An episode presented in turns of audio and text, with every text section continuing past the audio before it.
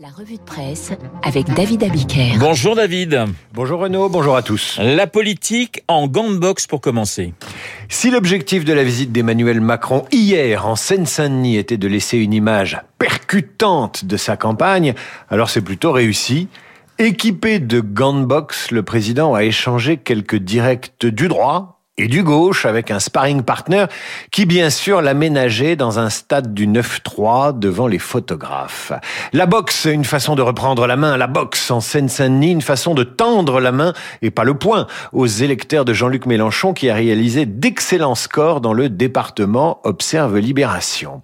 Une façon aussi d'illustrer avec une jolie photo que le président a pris l'avantage au point face à Marine Le Pen dans le baromètre du Parisien qui le donne vainqueur à 57,5% au second tour face à sa concurrente. La boxe pour montrer enfin qu'il va au contact des gens, histoire de faire mentir Marine Le Pen qui le qualifiait d'arrogant hier encore à Arras. Alors évidemment, avec une belle photo du candidat en boxeur, on fait une jolie une. Le républicain Lorrain titre Dernier round, les échos titres également, avantage Macron. Pour autant, pour autant, pour autant, calmons-nous.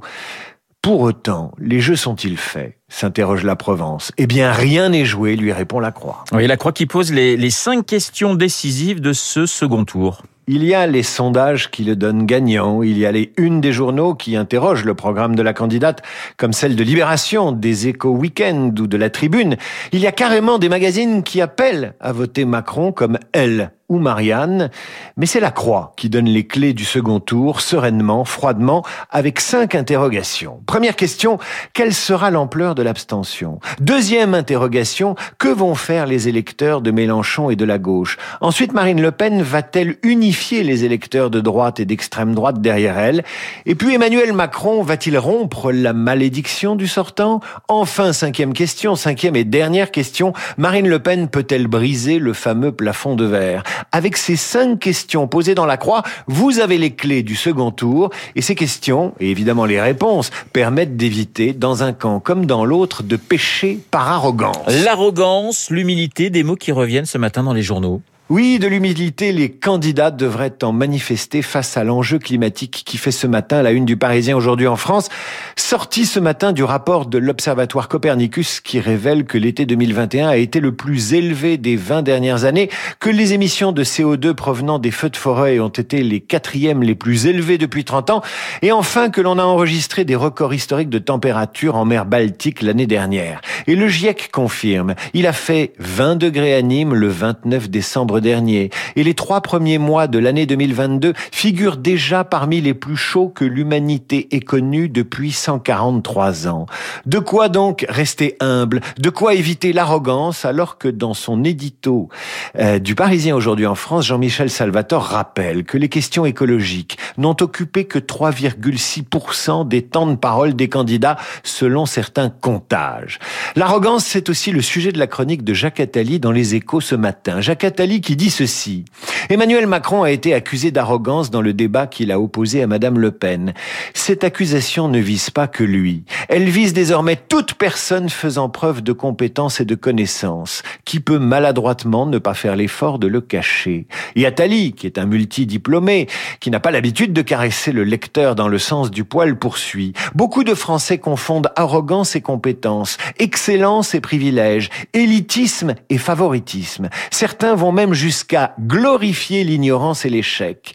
La France, écrit Attali, ne pourra pas se plaindre de la mauvaise qualité de son système éducatif si elle ne redonne pas ses lettres de noblesse à l'excellence. Si notre classe politique n'est pas très largement composée de gens très compétents, si nos médecins et nos enseignants ne sont pas mieux considérés et rémunérés que nos chanteurs, nos footballeurs ou nos influenceurs, eh bien ça ne marchera pas. Et Attali conclut, c'est un des combats des prochaines années. Arrêtez de dénoncer comme de l'arrogance, ce qui n'est que de l'irritation devant l'énoncé de mortelle contre-vérité, et revaloriser donc le travail, l'effort, le succès et l'excellence. Revaloriser l'excellence, c'est ce que fait Le Figaro ce matin.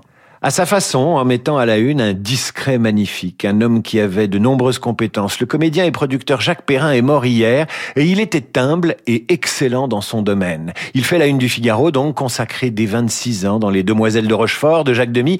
Il fera un parcours sans faute marqué par Le Crabe Tambour de Pierre Schendorfer, Z de Costa Gavras. Perrin est aussi le producteur de La Victoire en chantant de Jean-Jacques Hano qui reçut euh, l'Oscar du meilleur film étranger en 1977. Producteur également des choristes. C'est le producteur aussi euh, de films écolos sur la nature, la faune et la flore, Microcosmos, le peuple migrateur, Océan, les saisons. Jacques Perrin, c'était aussi un homme sans diplôme, enfant de la balle, formé sur le tas, et pas seulement comédien, réalisateur, producteur. Sa bio rappelle qu'il était officier de marine dans la réserve, capitaine de frégate, nommé en 2015 dans le corps des peintres officiels de la marine, élu membre de l'Académie des beaux-arts, un discret magnifique dont le monde tire ce matin le portrait. Une enfance sans le sou n'était sans doute pas étrangère à la discrétion dont il s'est toujours paré. Acteur, réalisateur, producteur boulimique de travail, occupé toute sa vie à des projets qui ont tourné autour de l'humain, de l'humanisme et de l'humanitaire. Jacques Perrin n'a jamais cédé au bruit et à l'agitation, encore moins au vedettariat. Il leur préférait par nature le calme et la douceur qui s'étaient inscrits dans sa voix, son visage et ses gestes. Son talent, confiait-il sans fausse modestie, était de savoir réunir des gens qui en possédaient. Jacques Perrin aimait prendre et apprendre des autres, trouvait en eux le savoir et l'énergie nécessaires pour mener à bien ses aventures. Idéaliste, pragmatique, d'une ténacité tranquille, conscient du temps qui file et le regard bleu résolument tourné vers l'avenir, il tenait la barre sans se décourager des tempêtes. Voilà pour les qualités de Jacques Perrin. Des qualités qui peuvent inspirer ce matin ceux qui veulent faire du cinéma, bien sûr, ceux qui veulent créer et diriger une entreprise, évidemment, ou tout simplement ceux qui veulent diriger un pays. La revue de presse de David Abiker avec la musique de Cinéma Paradiso. Mon cher Guillaume, votre film préféré. Bonjour Guillaume, votre film préféré de Jacques Perrin. Ah bah toujours aux origines, euh, le crabe tambour, qui est une merveille absolue. Quand ils sont sur le la balustrade du bateau, dans la tempête et qu'ils se parlent effectivement d'un bateau à l'autre. Voilà, c'est un film. C'est un un beau gosse qui n'a jamais cru à la beauté et qui a cru au travail parce qu'au fond, c'est vrai quand il était jeune, il y avait ce côté euh, un peu triomphant, évidemment moins explosif que de l'ombre, en tout cas il l'était.